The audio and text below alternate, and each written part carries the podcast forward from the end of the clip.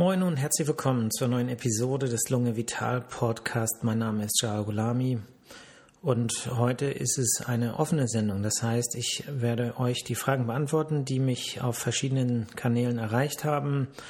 Und ich habe das jetzt so ein bisschen gegliedert in den persönlichen Teil.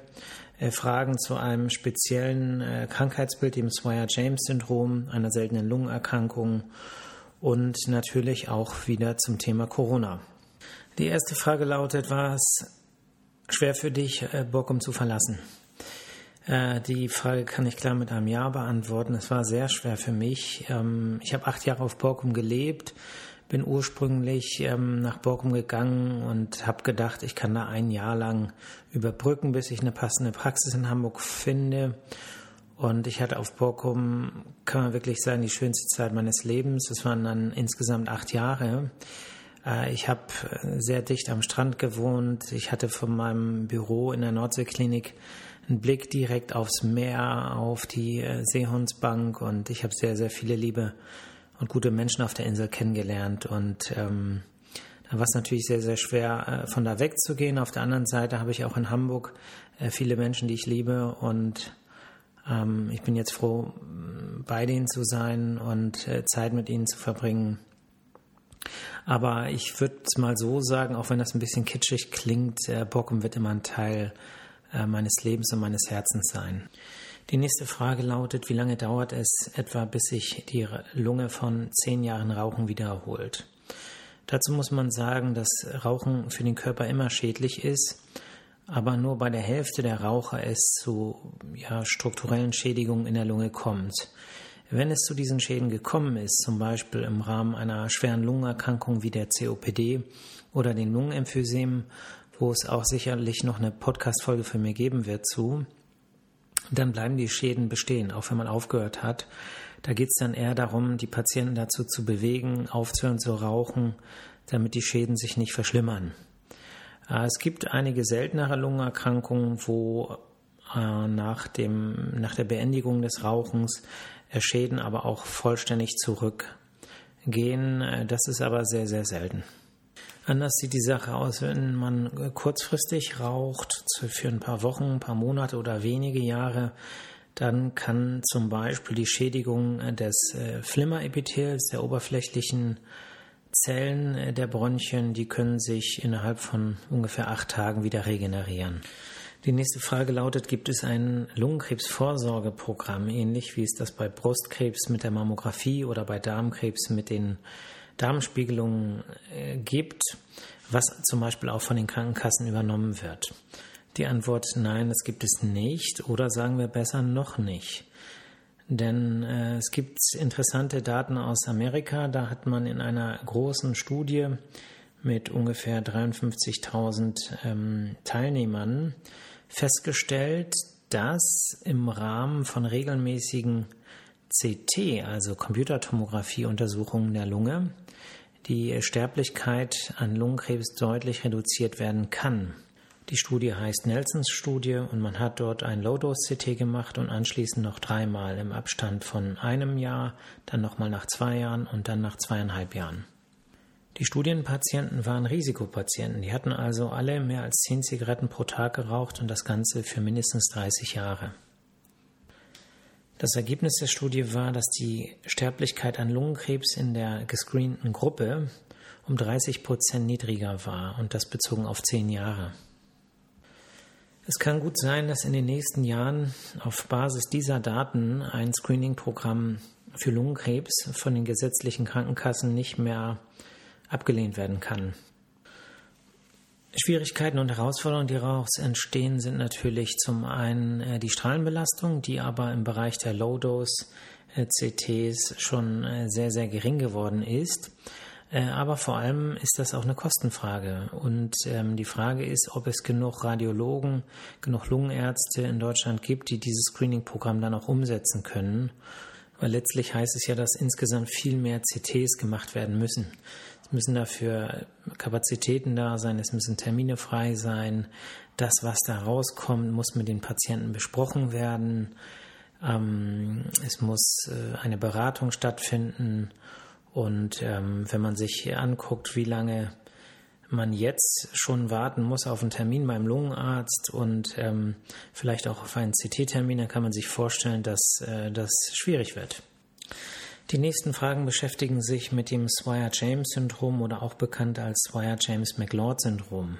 Das ist eine seltene Lungenerkrankung, die einseitig auftritt und äh, zu Schäden in der Lunge führt, strukturelle Schäden, ähnlich wie ein einseitiges Lungenemphysem, äh, narbige Veränderungen, nicht belüftetes Lungengewebe. Und die Ursache ist nicht ganz klar. Es gibt verschiedene ähm, ja, Überlegungen. Man vermutet, dass die Schäden bereits in der Kindheit entstehen durch eine ähm, möglicherweise Virusbronchitis, äh, die äh, dazu führt, dass die Bronchien äh, langsam zugehen und das Lungengewebe hinter diesen äh, Bronchien ähm, kaputt geht. Die erste Frage ist, hattest du schon mal einen Patienten mit diesem Syndrom? Äh, hatte ich, ist allerdings ähm, in Harburg gewesen und ist damit schon über zehn Jahre her. In den gesamten acht Jahren, äh, in denen ich auf Borkum in der Reha gearbeitet habe, äh, hatte ich noch keine einzige Patientin mit diesem Syndrom. Was natürlich was darüber aussagt, wie häufig das ist. Nächste Frage, wie kommt es dazu, dass Teile der Lunge absterben. Ähm, was passiert da bei diesem Syndrom? Ja, tatsächlich sterben da keine Teile der Lunge ab, aber sie werden funktionell abgeschaltet. Das kann man sich so vorstellen. Ähm, die Aufgabe der Lunge ist es ja, Gase auszutauschen. Das bedeutet, ähm, in die Lunge muss Luft und in die Lunge muss Blut. Und dann wird ähm, aus der Luft Sauerstoff ins Blut aufgenommen und Kohlendioxid wird vom Blut an die Luft abgegeben. So, und ähm, beim äh, Swire-James-Syndrom ist es so, dass die Bronchien äh, quasi zugehen über die Zeit und dann entsprechend das Lungengewebe, was von den Bronchien äh, beliefert wird, ähm, nicht mehr belüftet wird. Und in der Lunge gibt es einen Reflex, der dann dafür sorgt, dass die Durchblutung auch äh, gedrosselt wird und irgendwann abgestellt wird. So, das heißt, wir haben da noch Gewebe, das lebt auch noch, aber das wird weder belüftet noch wird es durchblutet. Und wenn das in der Kindheit passiert und das viele Jahre so bleibt, dann kommt es zu narbigen Umbauvorgängen. Ne? Die Elastizität nimmt ab, das Gewebe schrumpft und ähm, ja, das kann natürlich dann irgendein Arzt mal so ganz salopp als totes Lungengewebe bezeichnen. Tatsächlich lebt das Gewebe, aber es ist funktionell tot. Die nächste Frage ist, ähm, was ist mit Ventilationsstörung gemeint? Bedeutet das, dass etwas fibrosiert ist? Ähm, also Ventilationsstörung heißt letztlich, dass die Lunge nicht mehr oder nur äh, schwer äh, belüftet wird. So, und alles, was dazu führt, zum Beispiel auch eine Lungenfibrose, also eine Vermehrung des Bindegewebes, die die Elastizität der Lunge beeinträchtigt, äh, kann zu einer Ventilationsstörung führen. Es gibt auch viele andere Erkrankungen, die zu Ventilationsstörungen führen können. Nächste Frage, wie sieht es aus mit Schwangerschaft und dem Swire-Chain-Syndrom? Also im Prinzip spricht nichts dagegen, ähm, dass man auch schwanger wird mit dem Swire-James-Syndrom. Es hängt natürlich von der Schwere ab, weil äh, letztlich ist immer die Frage, äh, wie ist die Sauerstoffversorgung des Körpers, ähm, wie belastbar ist man insgesamt und da kann man eben auch viel ähm, ausgleichen ne, durch eine gute körperliche Fitness, äh, dadurch, dass man äh, psychisch, äh, dass es einem psychisch gut geht. Auch dafür kann man vieles tun. Und ähm, aber da gibt es aus meiner Sicht keine Schwierigkeiten, aber man muss natürlich den Einzelfall äh, prüfen, dass man eben auch ähm, zusätzliche Belastungen, wie sie an der Schwangerschaft auch auftreten können, aushält. nächste Frage lautet, wie verhält es sich mit dem Kollaps äh, einer Lunge und äh, wie wird die Lunge dann verklebt? Also sinngemäß, das war jetzt nicht der Originallaut der Frage. Ähm, dazu muss man sagen, dass die Lunge an der Innenwand des Brustkorbs haftet. Ja, sie ähm, haftet deshalb, weil es ein Vakuum gibt zwischen Lungenoberfläche und der Wand des Brustkorbs. So, wenn das jetzt gelöst wird, dann kollabiert die Lunge. Zum Beispiel nach einem Unfall, wenn die Rippe ähm, lediert ist und in die Lunge piekst. Dann kommt da Luft hin, das Vakuum ist aufgehoben und die Lunge kollabiert. Ähm, jetzt machen äh, Ärzte im Krankenhaus einen kleinen Schnitt in die Wand des Brustkorbs und äh, stecken dann Schlauch rein und saugen die Luft, die in dem Spalt ist, ab. So, dadurch dehnt sich die Lunge aus und ist dann auch wieder dem der Wand äh, des Brustkorbs anliegend. So, und da ist es dann so, dass man zum Beispiel äh, die beiden Flächen miteinander verkleben möchte, damit so etwas nicht nochmal passiert. Und das kann man durch aggressive Substanzen machen, zum Beispiel durch das Antibiotikum Doxycyclin ähm, oder mit Talkumpuder. Und äh, was dann letztlich passiert, ist, ähm, die aggressiven Substanzen führen zu einer Entzündung auf dem Rippenfell des Brustkorbs und äh, dem Rippenfell, was äh, auf der Lunge klebt. Und diese Entzündung führt dann äh, letztlich zur Narbenbildung und diese Narben verkleben. Ja, und deswegen spricht der Lungenarzt immer von einem Verkleben der äh, Lunge. Aber eigentlich ist gemeint Entzündung mit Vernarbung, die aber letztlich das Gleiche bewirkt. Ähnlich macht man das, wenn sich ständig Ergüsse bilden und man die nicht anders behandeln kann. Also symptomatische Behandlung von Pleuraergüssen, auch da zapft man die Flüssigkeit in diesem Fall ab äh, sodass sich die Lungenoberfläche wieder der Wand des Brustkorbs anlegt und äh, spritzt eine aggressive Substanz rein und äh, verklebt auf diese Weise die Lunge mit dem Rippenfell. Bei der nächsten Frage geht es um eine andere Lungenerkrankung, der Mukoviszidose. Das ist eine seltene, genetisch veranlagte ähm, Erkrankung eines ja, Chloridkanals in äh, Körperzellen und äh, die führt zum Beispiel zur schweren Lungenerkrankung in den meisten Fällen, aber eben auch zu anderen Erkrankungen. Und da lautet die Frage, wie kommt es zur exokrinen Pankreasinsuffizienz? Übersetzt heißt das, ähm, wie kommt es dazu, dass die Bauchspeicheldrüse Probleme hat, ihre Verdauungsenzyme zu sezernieren? Und der Grund ist äh, auch die Mutation und der ähm, sozusagen das, das Problem der, äh, der Chloridkanäle. Ähm, und das führt eben in den Drüsen der Bauchspeicheldrüse dazu, dass, die, ähm, dass das Sekret nicht so leicht äh, da abfließen kann und das führt dann wieder zur Entzündung innerhalb der Bauchspeicheldrüse und letztlich dazu, ähm, dass die äh, kaputt geht. Also letztlich ja auch in einem narbenähnlichen Zustand äh, übergeht durch mehrere Entzündungsschübe. Ja, zum Abschluss äh, dieser Episode kommen wir wieder zum äh, Thema Corona, was uns, glaube ich, alle interessiert.